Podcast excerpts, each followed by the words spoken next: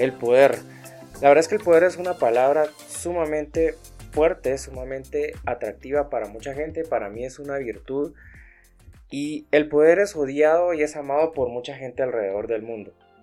O sea, vos te vas a dar cuenta que la mayoría de cosas y la mayoría de actividades se mueven por poder y este mundo te podría decir que se mueve tanto por poder como por ciertas emociones. Para mí el poder es una virtud y es una virtud que mucha gente la busca y es una virtud que hasta cierto punto te da libertad de acción, libertad de movimiento, libertad de poder hacer lo que vos querrás en cualquier momento, te da cierta libertad y al final el poder está como ligado hacia la libertad. Digamos dentro de la libertad está implícita el poder tomar las decisiones ese poder de lograr encontrar el camino hacia donde quieres ir, el poder tomar tus propias decisiones. Eso es el poder en sí.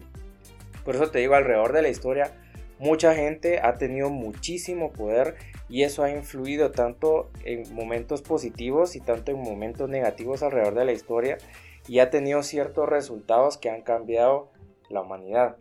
Entonces ya tomando el concepto del poder vamos a entrar en el noveno capítulo y en el noveno principio de la filosofía estoica que es proairesis.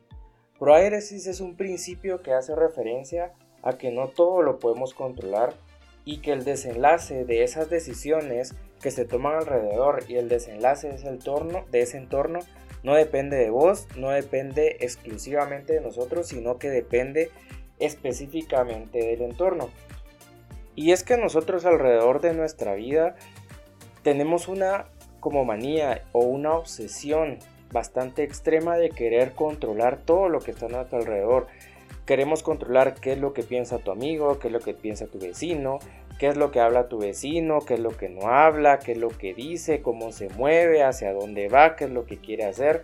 Tenemos como esa manía de querer controlar nuestro entorno y queremos controlar a las personas que están a nuestro alrededor.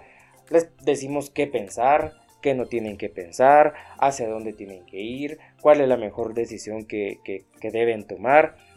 Nos atrevemos hasta tal punto de que, por ejemplo, alguien te cuenta alguna situación que le pasó en la vida, no sé, algo que te pasó ayer, y rapidísimo vos querés darle un consejo, rapidísimo vos querés decirle qué hacer o qué decisión tomar, cuando esa persona simplemente no, simplemente te está contando, no te está pidiendo ninguna opinión pero rápido nosotros queremos opinar. Entonces queremos controlar qué es lo que la otra persona está diciendo. Y si nosotros no, o sea, si no nos gusta lo que la otra persona está pensando, nos enojamos, nos molestamos. Creo que hemos llegado hasta tal punto de controlar las ideas de las demás personas. Hay universos tan privados en las personas que hasta eso mismo hemos querido controlar con quién se relaciona, si no se relaciona con esta persona, no nos gusta o si tiene que aceptar a la otra persona porque tiene ciertas preferencias o con quién se acuesta. O sea, estamos llegando a tal punto de entrometernos tanto en la vida personal de alguien, en la libertad de decisión de las personas, que esto puede llegar a ser demasiado peligroso. Lo voy a poner desde el punto de vista personal, digamos, desde el punto de vista de que no, no que estás dañando a la otra persona, sino que lo que te estás haciendo vos mismo cuando vos querés controlar a los demás. Si alguien no hace lo que vos querés, entras en frustración.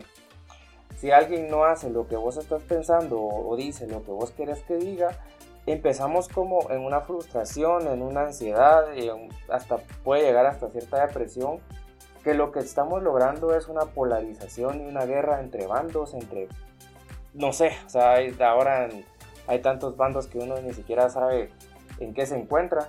O sea, lo meten a uno en un bando que relativamente ni siquiera tiene la más mínima idea de por qué está ahí. Pero estamos entrando en una guerra, como una guerra de pandillas entre los que están a la izquierda, los que están a la derecha, los que están arriba, los que están abajo. Y eso pues cada vez nos lleva a un círculo vicioso de que tenemos esa polarización y esos conflictos que no nos están dejando avanzar como sociedad. Entonces, si alguien no piensa como vos, te enojas, pedís que lo cancelen. Si alguien no habla como vos, lo querés que, pues, que lo saquen de los medios y que no pueda hablar o no pueda expresarse. Siempre tenés como esa idea de que tu verdad o lo que vos estás diciendo es irrefutable y esa es el elixir y la panacea de lo que tenemos que hacer, ¿verdad? Entonces esto se resume en que nosotros tenemos la falsa idea de que queremos imponer poder o que nosotros tenemos poder sobre las demás personas y que por eso nosotros queremos que lo cancelen a través de leyes, a través del gobierno, a través de cancelarlo en redes sociales, en todo. Entonces tenemos como esa falsa idea de que nosotros somos súper importantes y que tenemos mucho poder y que ese poder lo queremos ejercer para que la otra persona piense como nosotros queremos. Pero eso no es poder, eso es tomar algo por la fuerza, eso no es poder influir en los demás. El poder se relaciona principalmente el poder desde el punto de vista de una filosofía estoica se refiere en poder influir en las demás personas, en poder cambiar tu entorno, no a través de imponer algo que no puedes controlar, sino que de poder influir a través de palabras, a través de ideas en las otras personas para que esas personas puedan hacer lo que vos querrás. Tal vez no lo que vos querrás, sino que darles una idea de lo que ellos pueden hacer con esa idea que vos les estás planteando.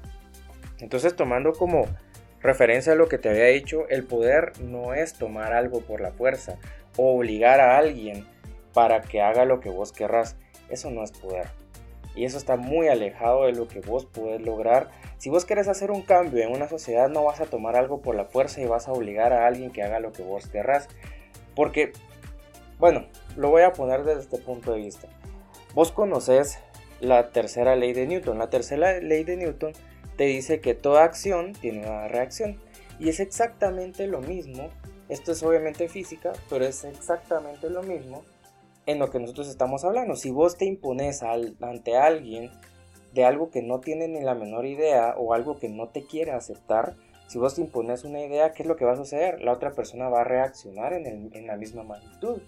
Eso te dice la tercera ley de Newton, que una acción tiene una reacción en la misma magnitud y en la misma amplitud. Entonces, si vos querés imponer algo a alguien de la fuerza o querés vedarle la libertad, por ejemplo, de hablar o tener alguna idea o juntarse con quien quiera, eso te va a repercutir en una reacción totalmente igual, ¿verdad?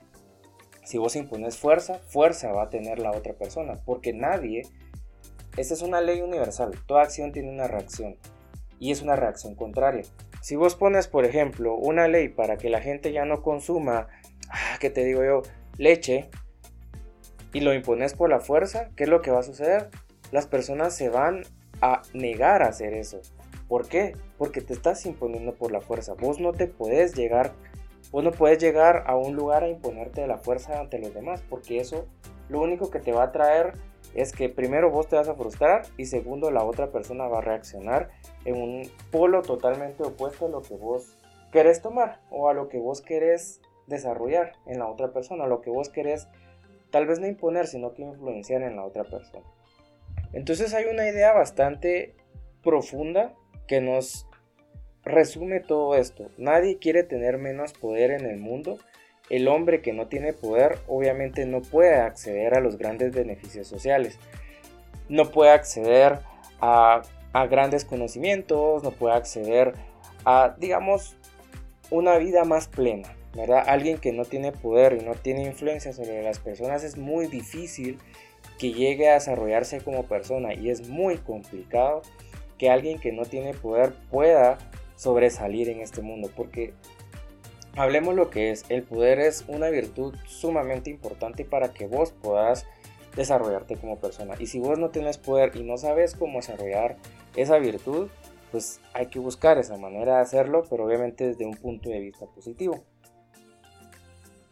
Por eso el principio de proairesis, que es este principio estoico, nos abre el camino para que nosotros podamos ejercer poder ante los demás. Y el principio nos dice que nosotros no podemos controlar absolutamente nada de lo que está a nuestro alrededor. Y que el resultado tampoco depende de nosotros, sino que depende de nosotros. Perdón, depende del entorno. Y la única forma para nosotros poder generar cambios es sin poder influir en las personas y que vos solo vas a poder influir en las personas con técnicas y con estratagemas que obviamente por la fuerza jamás van a, van a generar ningún impacto. Y es que la influencia honestamente es un arte. un arte para que vos tengas la capacidad de influir y de convencer a los demás de que hagan lo que vos querrás. Pero ese es un tema mucho más amplio y pues no es el tema principal de este podcast. A lo que quiero llegar con lo que estoy hablando, el poder influir y el poder dejar de controlar a tu entorno es el principio principal del desapego, que es el tema central de lo que yo quiero desarrollar en este podcast y lo que estoy tratando de desarrollar y explicarte de que no todo está a tu alrededor. El desapego, en pocas palabras, y la misma palabra lo dice, es dejar que las cosas fluyan como deban fluir y no estresarte, por así decirlo, sino no estresarte de que algo que no esté saliendo como vos querrás es culpa tuya, sino que es una decisión del entorno y de donde te estás desarrollando en ese momento. Y es que el desapego es una de las técnicas más difíciles que considero que nosotros podemos o que debemos desarrollar. ¿Por qué? Porque nosotros tenemos como esa vaga idea de que podemos controlar todo lo que está a nuestro alrededor. Y eso no es posible. Vos no puedes controlar lo que está a tu alrededor. No puedes controlar qué piensan las demás personas. No puedes controlar hacia dónde van y cuáles son las decisiones que quieren tomar. Y eso nos va a pasar a todos en todo momento porque vos tenés la libertad de tomar una decisión y las otras personas también tienen su propia libertad. Entonces, el desapego nos enseña eso, que nosotros liberemos ese, esa ansiedad y esa, ¿cómo es la palabra? Manía por el control. ¿Por qué? Porque si nosotros seguimos en el mismo camino de querer tenerlo todo agarrado en las manos, vamos a encontrar frustración, vamos a encontrar decepción y no vamos a, a lograr absolutamente nada en la vida. Y eso es lo que está sucediendo ahora en la sociedad, porque hay un sinfín de influencers, por así decirlo, o de dadores de opinión que no tienen el carisma para poder influir en la gente. Y si sus, y si sus opiniones y sus acciones no cambian el mundo, pues obviamente se enojan. Veo muchos influencers o dadores de opinión, ahora todo el mundo quiere dar opiniones, que patalean, se enojan, se molestan, empiezan a tirar un montón de sandeces por todos lados y quieren ejercer sus ideas, las que a nadie les interesa, por la fuerza y vos no puedes influir de esa manera. Eso no se puede lograr. Lo quieren hacer a través de leyes o a través de los gobiernos o a través de ciertos tintes autoritarios de que si no pensás como yo, entonces te vas de aquí o si no pensás como yo, pues te voy a cancelar y no vas a hacer absolutamente nada. Es como lo que lo llaman lo políticamente correcto, ¿verdad?